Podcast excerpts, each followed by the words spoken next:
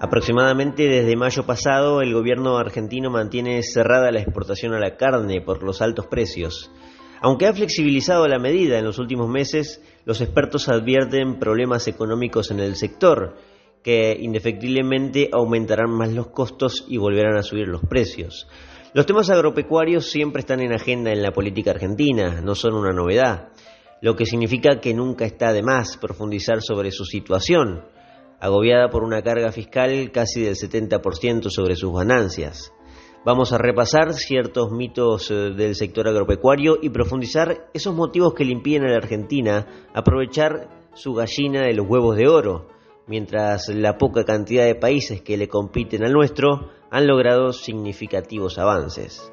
De todo esto los va a deleitar José Antonio Álvarez, más conocido como Bumper Crop un productor agropecuario con más de 25 años de trayectoria y que en poco tiempo logró convertirse en el principal influencer del sector, principalmente en la red social Twitter, donde así se titula su cuenta, arroba bumpercrop. Por cierto, además es ingeniero en producción agropecuaria y quién mejor para hablar del campo que con Bumper.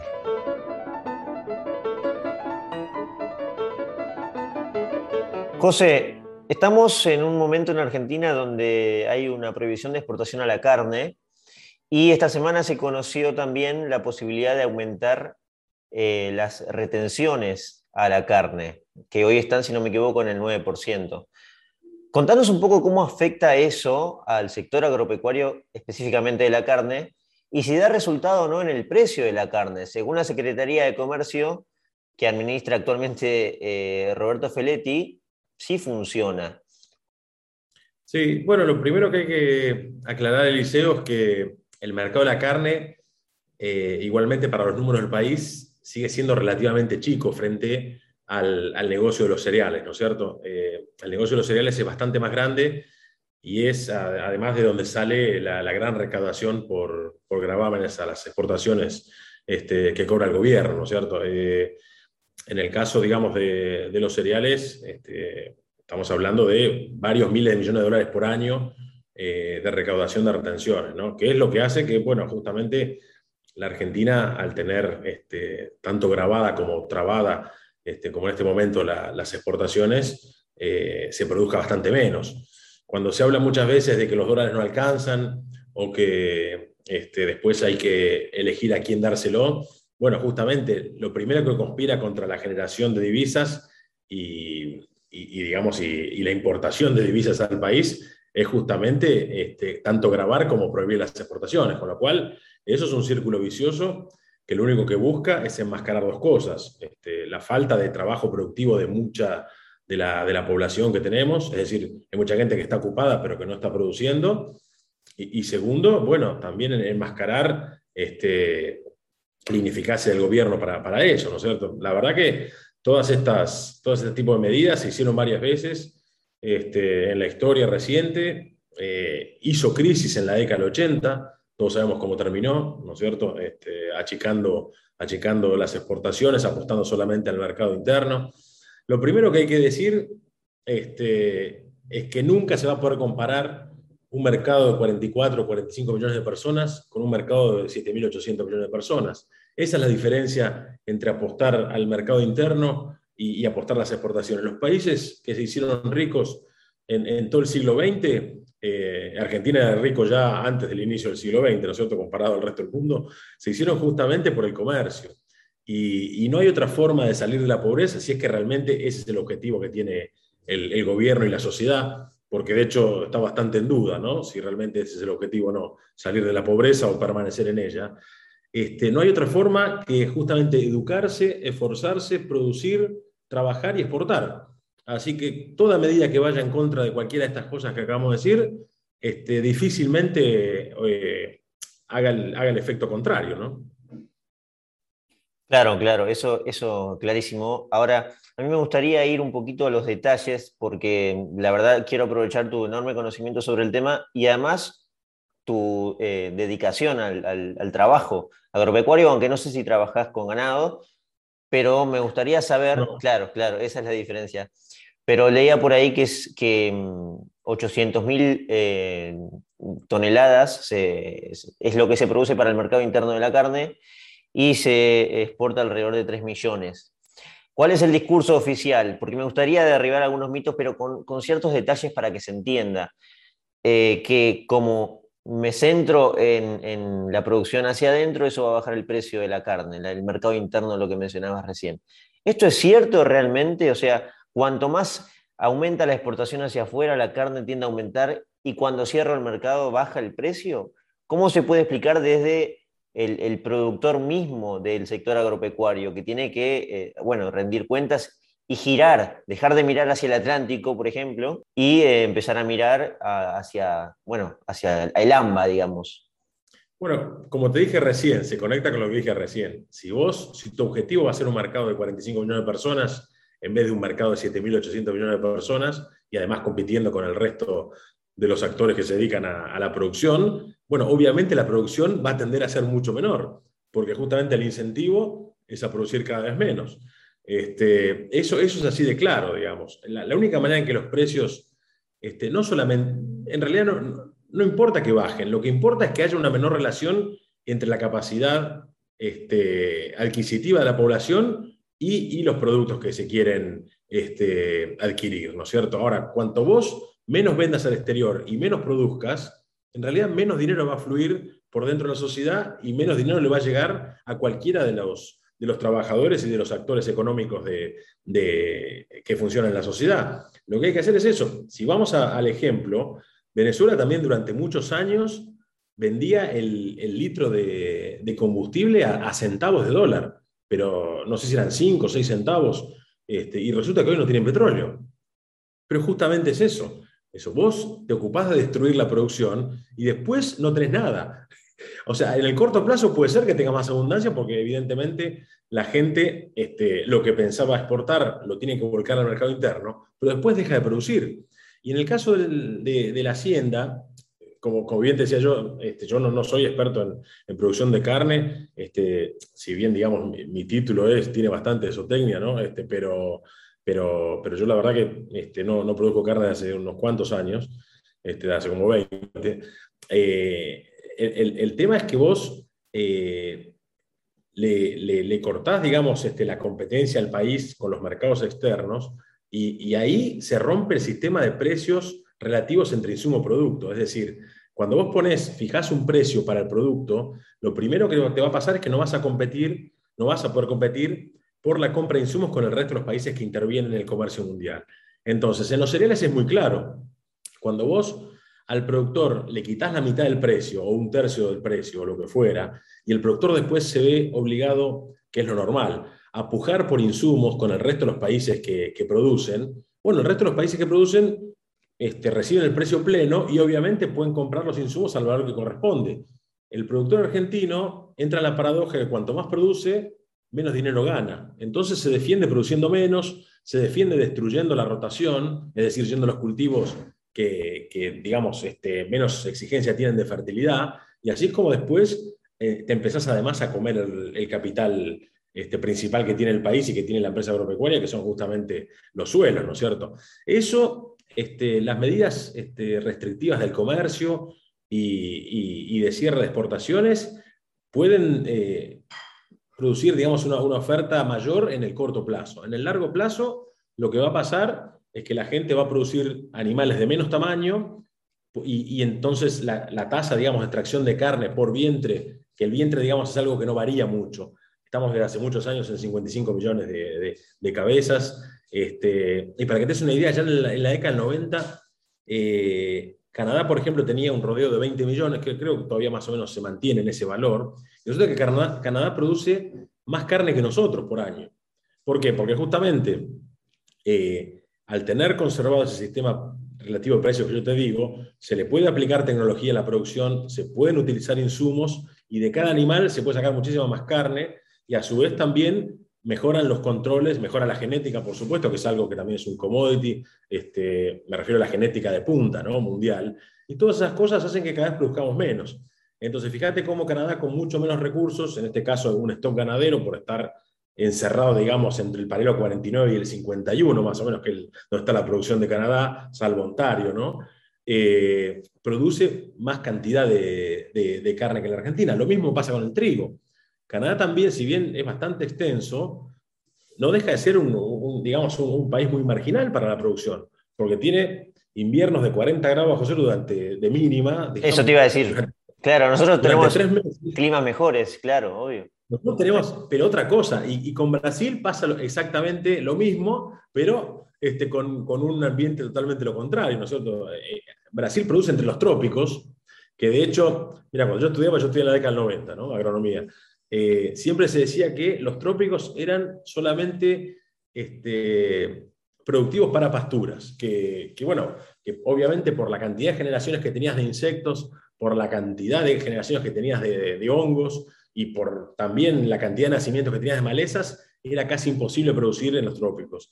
Y además, obviamente, por la labilidad de los suelos, ¿no es cierto? Que son erodables, que bueno, que también están muy meteorizados por esa combinación de calor, ¿viste? Y, y, humedad. Y sin embargo, Brasil hoy este, produce mucho más que la Argentina y de manera sostenible y creciendo todos los años, este, y con un ambiente muchísimo peor. Y yo siempre pongo el ejemplo, cuando vos ves lo que hicieron los técnicos del Embrapa, Embrapa es el equivalente al INTA de, la Argentina, ¿no es cierto?, pero de Brasil, y ves el ambiente que tiene Brasil en los trópicos, sobre todo en la zona de los cerrados, que es donde creció la agricultura, y lo comparás con lo que tiene eh, África Central, bueno, resulta que es muy parecido. Ahora, resulta que Brasil no para de crecer este, y de producir más y de hacer cada vez más rica, digamos, esas regiones que siempre estuvieron postergadas, las del interior me refiero. Resulta que en el otro lado, cruzando el Atlántico, África tiene la mayor concentración de gente con problemas de, alimentación del mundo, con un este, ambiente similar. Bueno, esa justamente es la diferencia entre apostar por la tecnología, la reinversión, el trabajo y el esfuerzo y la educación, y este, entre dejar las cosas libradas al azar, ¿no? estaba pensando en Brasil, que también es un país eh, con altos impuestos y altas regulaciones, más allá del color político de quien esté, ¿no? Es un país habitualmente que tiene bastante regulación al, trabajo y al comercio también. De hecho, es bastante cerrado. Pero bueno, lo que vos marcás también es cierto. Igual cuando lo traducís, cuando sumás todos los impuestos, tiene la mitad, de la carga impositiva para el sector productivo que en Argentina. El sector del campo, decís vos, claro. bueno, sí, el sector productivo, digamos, primario, claro. Este, tiene menos de la mitad. Se parece más a, a Canadá o a, Estados Unidos, obviamente con, otra infraestructura, ¿no? Porque no tiene nada que ver la infraestructura de, Brasil con la de Estados Unidos y Canadá, pero digamos, este, más o menos ronda eso, ¿no es cierto? Un tercio, un 35, un 40% a lo sumo. Este, creo que en Brasil igual es menos, ¿no es cierto? Paraguay es mucho menos. Eh, Argentina, el tema es que tiene el doble de carga fiscal, en muchos casos tiene 70 o 80%, y lo primero que logra es que gran parte del territorio digamos, este, de zonas más marginales directamente sea inviable económicamente para producir. Por eso es que yo siempre insisto con que Argentina debería producir el doble. Por ejemplo, por ejemplo ¿qué lugares, qué lugares eh, del interior me mencionás? Ya, por empezar, sacando el resto del noreste de La Pampa, digamos, el resto de la provincia, hay partes que obviamente no tienen suelos aptos, pero hay muchas partes con suelos aptos que son este, zonas secas, bueno, San Luis mismo, gran parte de Córdoba, bueno, obviamente que Santiago, Chaco, Formosa, este, otras partes de Salta, bueno, hay, muchísima parte, este, digamos que los suelos, prácticamente para decirlo así de manera grosera, se acaban en Bahía Blanca, digamos, ¿no? Porque ya, ya en la estepa patagónica hay poco suelo. Pero después tenés bolsones productivos como por ejemplo los valles, tanto del Colorado, del Negro, del Chubut, que podrían estar en producción y, de hecho están con mucha menos producción de la que deberían tener, ¿no es cierto? Eh, pero, dejando de lado eso, que son superficies menores, eh, el tema es que vos podrías producir muy cercano al nivel de los países más desarrollados, porque de hecho Argentina tiene un nivel alto de producción comparado, digamos, a, los cinco mejores países del mundo, eh, pero justamente, si vos no podés acceder a los insumos al mismo nivel que los países competidores, porque vos, este, el, Estado te retiene gran parte de la facturación, en vez de, en vez de cobrarte ganancias, porque nadie está diciendo que, no se cobren impuestos. Quieren cobrar 35% de impuestos, bueno, que los cobren perfectamente, pero se cobra sobre la ganancia, como en cualquier país normal. Si vos lo cobras de entrada, sea el 35 o el 50, lo primero que haces es reprimir la producción. Y después, claro, recaudan poco de ganancias, pero recaudan mucho sobre el bruto. Lo único que se, que se logra con eso es justamente que se produzca cada vez menos. Ahora me quedé pensando en todos esos eh, lugares de la Argentina que mencionaste, Curiosidad, porque el transporte también es parte del costo y parte de lo que, eh, eh, digamos, expulsa de la competencia la producción agropecuaria argentina. ¿Por dónde saldrían todos por Buenos Aires o es, el único puerto? No, no, no. Bueno, de hecho, Rosario tiene alrededor de 10 puertos o 12. Eh, se le llama Rosario al complejo, pero arranca desde Punta Alvear y Puerto San Martín, Arroyo Seco, este, Timbúes, este, General Lagos, y después vienen, y, otros más de, Rosario, todos en provincia de Santa Fe, después tenés San Nicolás, Ramallo, San Pedro, Varadero, son todos Pero salen por la, misma, por la misma cuenca, desde la hidrovía, digamos. porque además coincide, coincide con este, la zona productiva. Después tenés puertos más al norte, y de hecho hay gran parte de la producción de, Paraguay que baja por barcazas, que son, digamos, de, menor tamaño, y después este, se cargan en, en puertos de Argentina, ¿no es cierto? Y después tenés los puertos grandes del sur, que son Bahía Blanca y Quequén, que también cubren toda, en realidad está toda la, zona productiva cubierta con, puertos.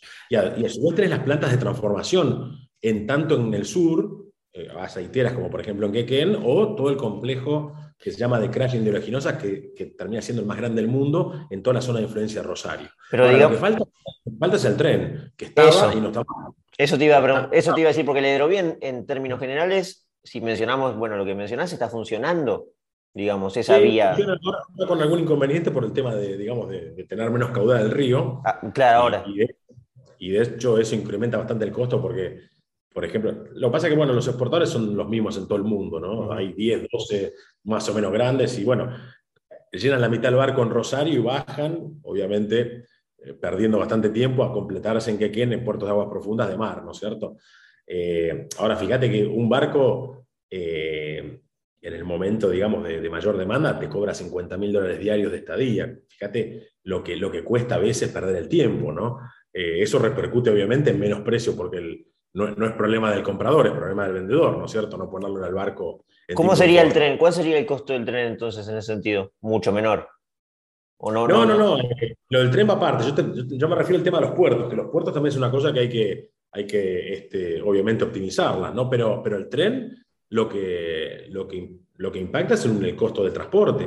Vos estás, por ejemplo, en el NOA, en, en, Salta o, bueno, o, zonas, digamos, cercanas al resto del NOA, y llevarlo a Rosario implica un costo que, muchas veces se dijo que es más caro que llevarlo después desde Buenos Aires hasta Rotterdam en, en, barco, por tonelada, ¿no es cierto? Pues estás trayendo 28, 29, 30 toneladas, 2.000 kilómetros en una ruta simple de dos vías, este, mano y contramano, que con todos los riesgos además que, y, con todo el costo que trae, y que después ponerlo en un barco de 50.000 toneladas que va por, por, por, el Océano Atlántico al, otro lado de, digamos, de Europa. ¿no? Este, esas son cosas que lo triste es que Argentina ya lo tuvo.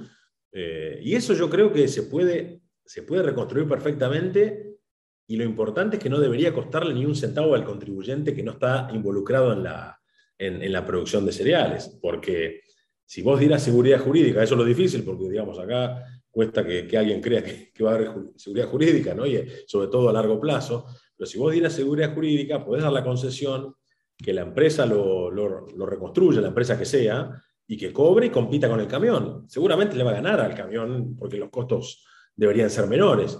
Este, pero, pero bueno, eso en algún momento va a haber que hacerlo.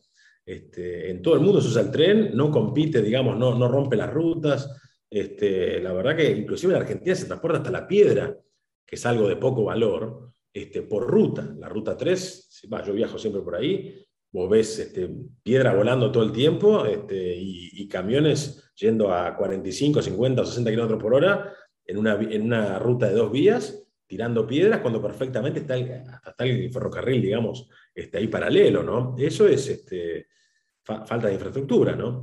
Fíjate también lo que siempre decimos, ¿no? De la red vial de la, de la, provincia más, más rica de la Argentina, que es la provincia de Buenos Aires, resulta que tiene el 92% de la misma de tierra y el 8% solamente pavimentado, de los cuales el 100% de los caminos rurales son de tierra, ¿no es cierto? Pero cuando tomas toda la red vial, eh, solamente el 8% está, pavimentada. Eso no existe en pleno siglo XXI. O sea, si pienso, si pienso no, no sé si Canadá o Estados Unidos, después te quiero preguntar algo sobre Estados Unidos, pero si pienso en Brasil, esto tampoco, eso no se da.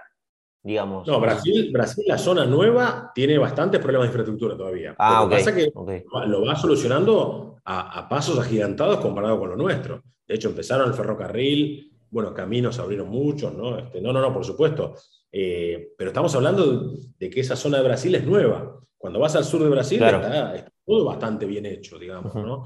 Eh, Argentina no, no es nuevo, estamos produciendo hace ciento y pico de años y, fíjate que no avanzó nada de eso. Sí, sí, sí.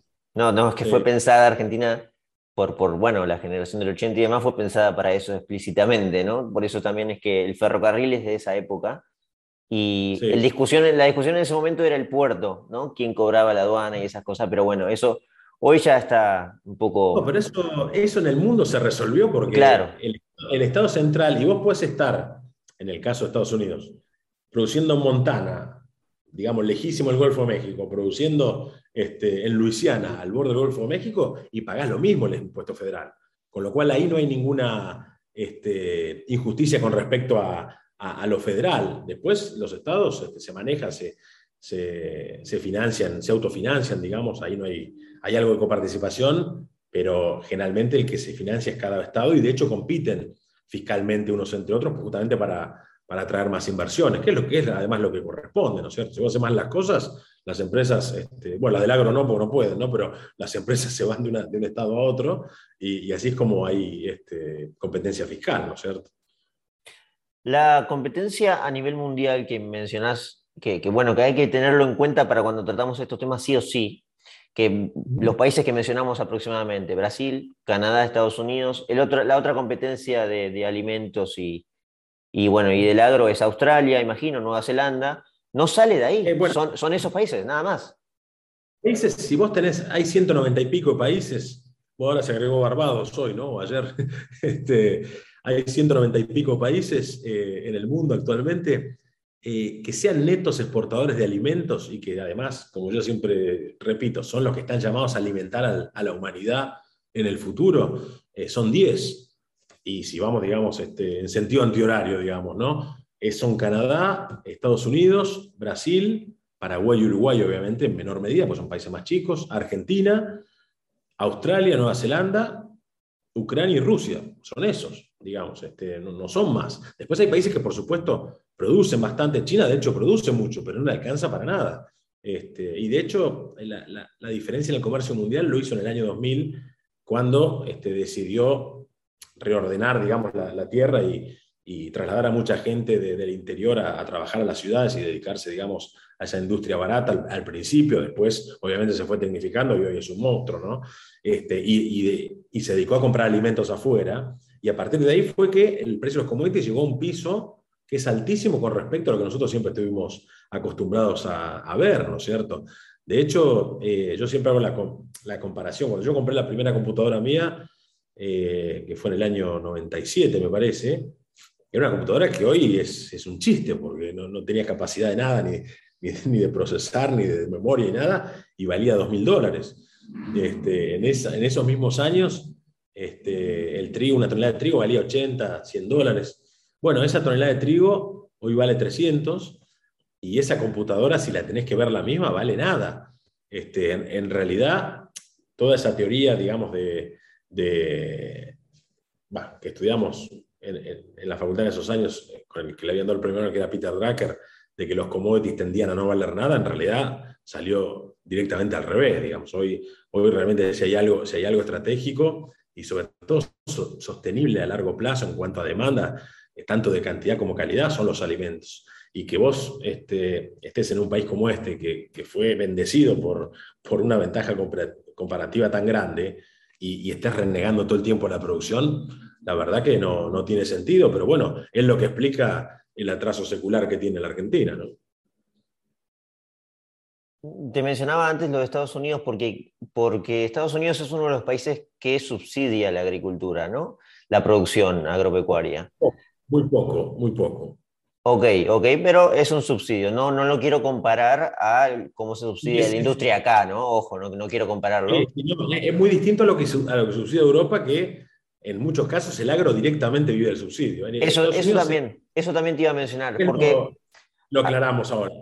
ahora Argentina, Argentina en pocos lapsos en los últimos 60, 70 años en los que el campo fue muy criticado y se hizo una campaña y demás, y hasta hoy mismo estamos presenciando eso, hubo ciertas ventanas de oportunidades donde algunos gobiernos dijeron, bueno, vamos a tratar de facilitar la exportación, ¿no?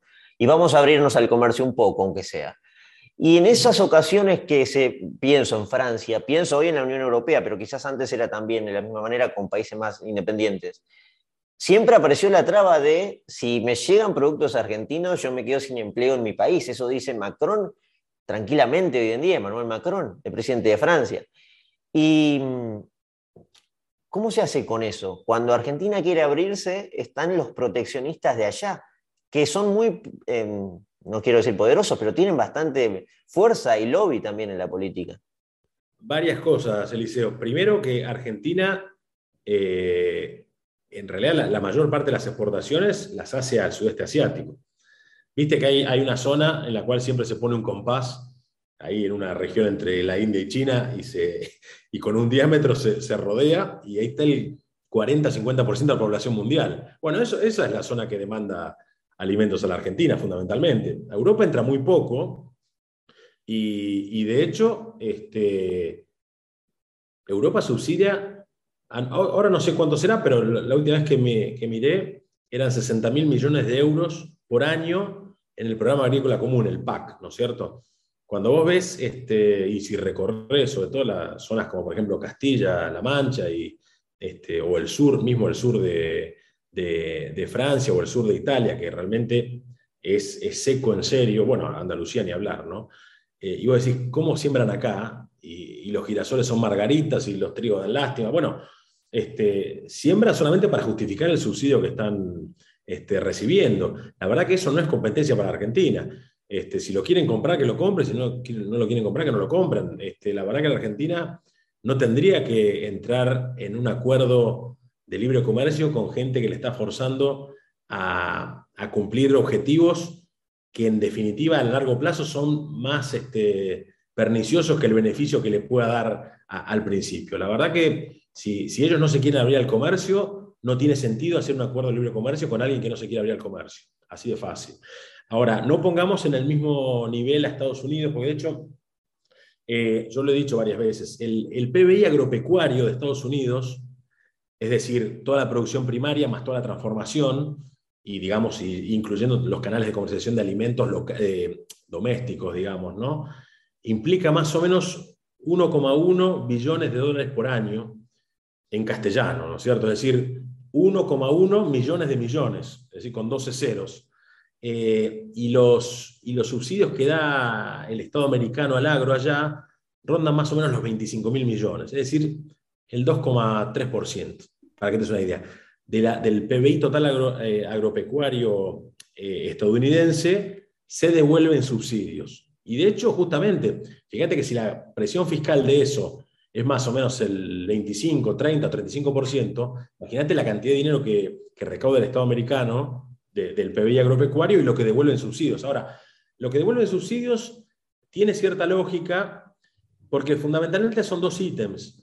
El primero es este, cubrir la mitad del costo del seguro multirriesgo, es decir, cuando hay un evento catastrófico, o, por ejemplo una sequía grande o una helada grande o lo, que fuera, o inclusive este, eh, bueno, viento fuerte como pasó ese hace dos años que se llamaba Derecho ahí en Iowa, que arrasó la cantidad de hectáreas bárbaras. Eh, ahí el Estado lo que hace es paga la mitad del, costo del seguro multirriesgo y controla a las empresas aseguradoras para que no quiebren. Entonces, eh, digamos, eso igualmente es mínimo al lado de lo que se produce, ¿no es cierto? Y la otra vía de subsidios es el programa de, conservación de recursos, que fundamentalmente va destinado a los suelos con los que están calificados de alta heredabilidad, ¿no es cierto? Eh, que fundamentalmente son los que tienen mucha pendiente.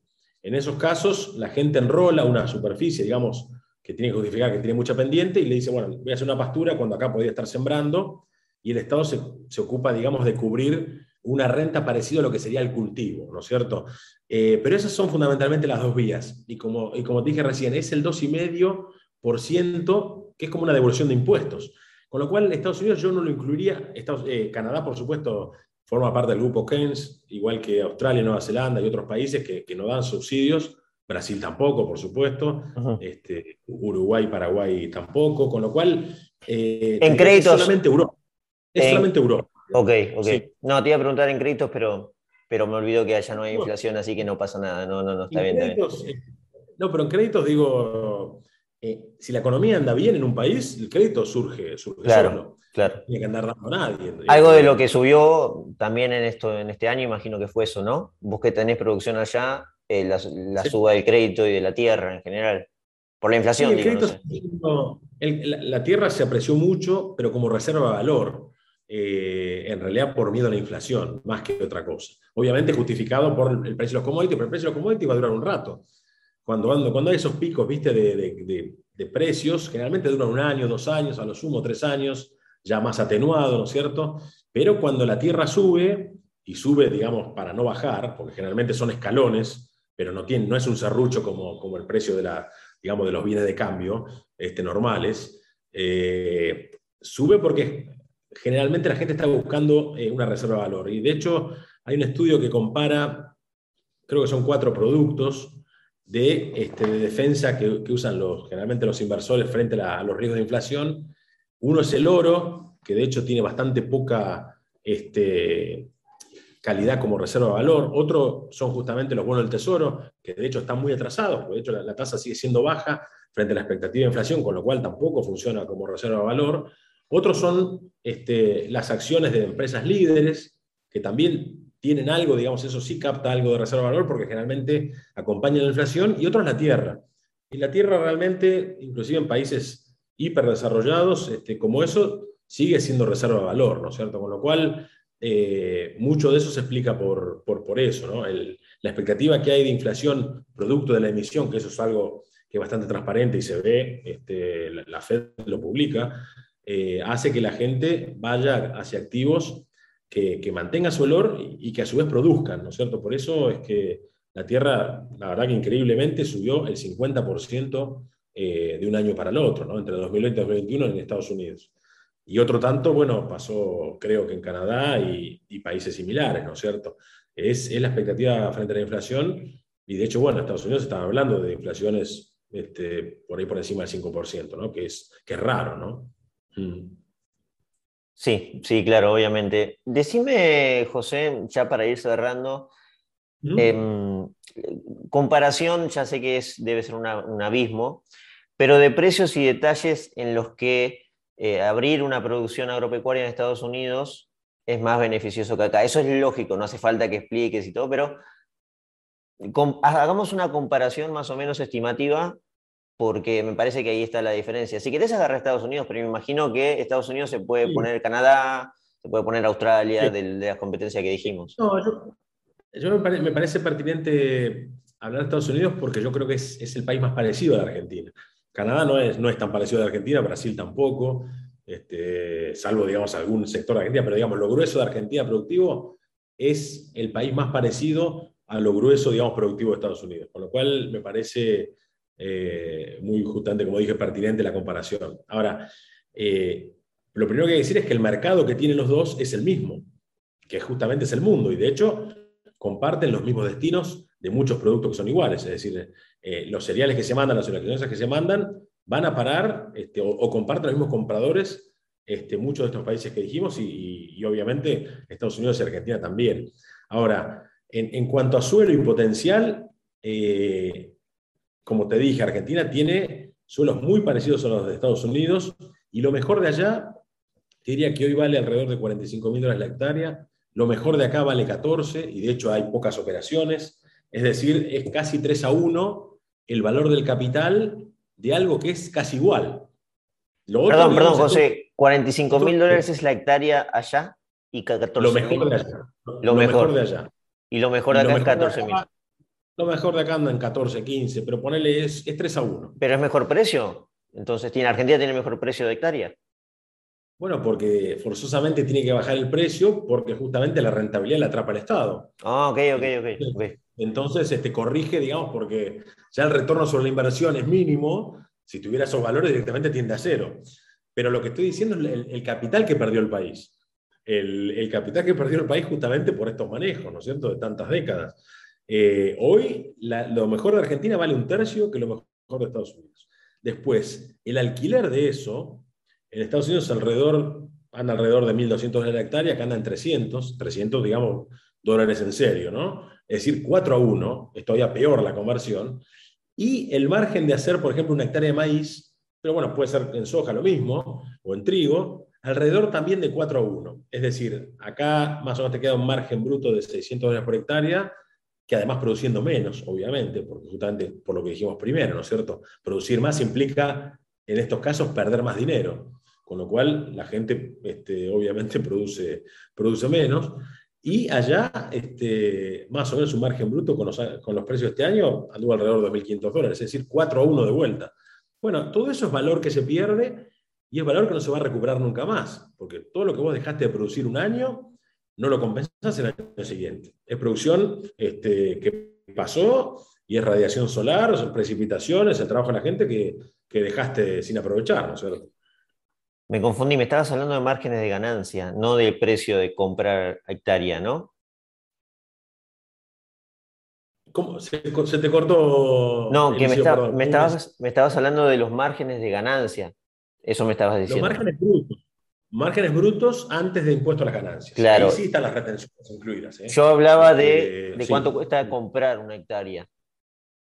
Es ese, ah, no, el retorno sobre la inversión allá este, muy alto no es porque justamente acaba de corregir los valores, entonces ronda el 3-4%. Ahí está. Este, pero bueno, eso, eso tampoco está muy lejos de lo que pasa acá. Lo que pasa es que el país está perdiendo este, este, te diría, tres cuartas partes del capital.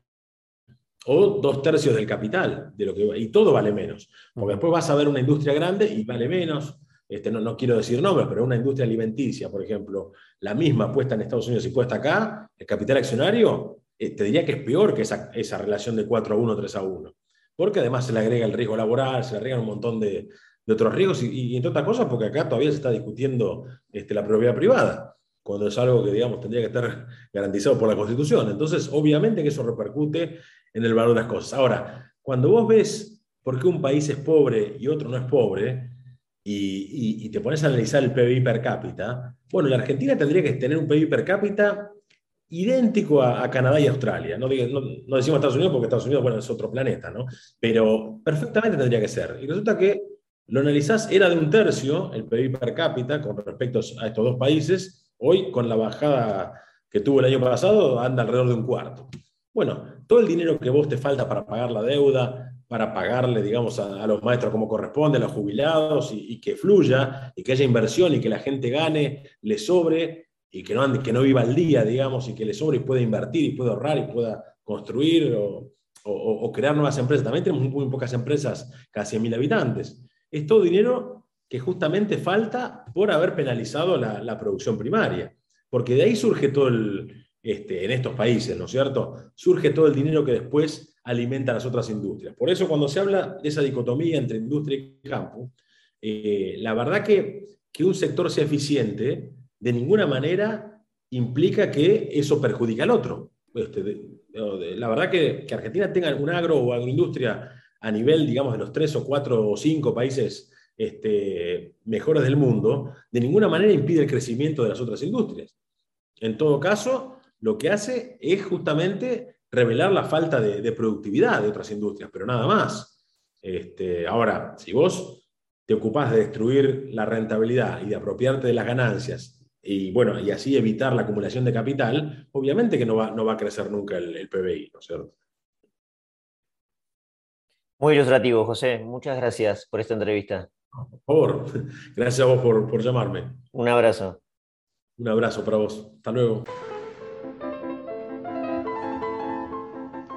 Ojalá hayan disfrutado tanto como yo este capítulo con todo lo que aprendemos cada vez eh, que escuchamos a José. Si es así y lo disfrutaron, los invito como siempre a que se suscriban en Spotify, Anchor, Google Podcast o Apple Podcast o la plataforma que más prefieran. Sepan también que estamos ya atravesando los últimos capítulos del año de Politinomics, así que igualmente el próximo fin de semana también eh, vamos a tener una entrevista. Los voy a estar esperando, como siempre, como todos los fines de semana. Espero que anden muy bien. Hasta la próxima.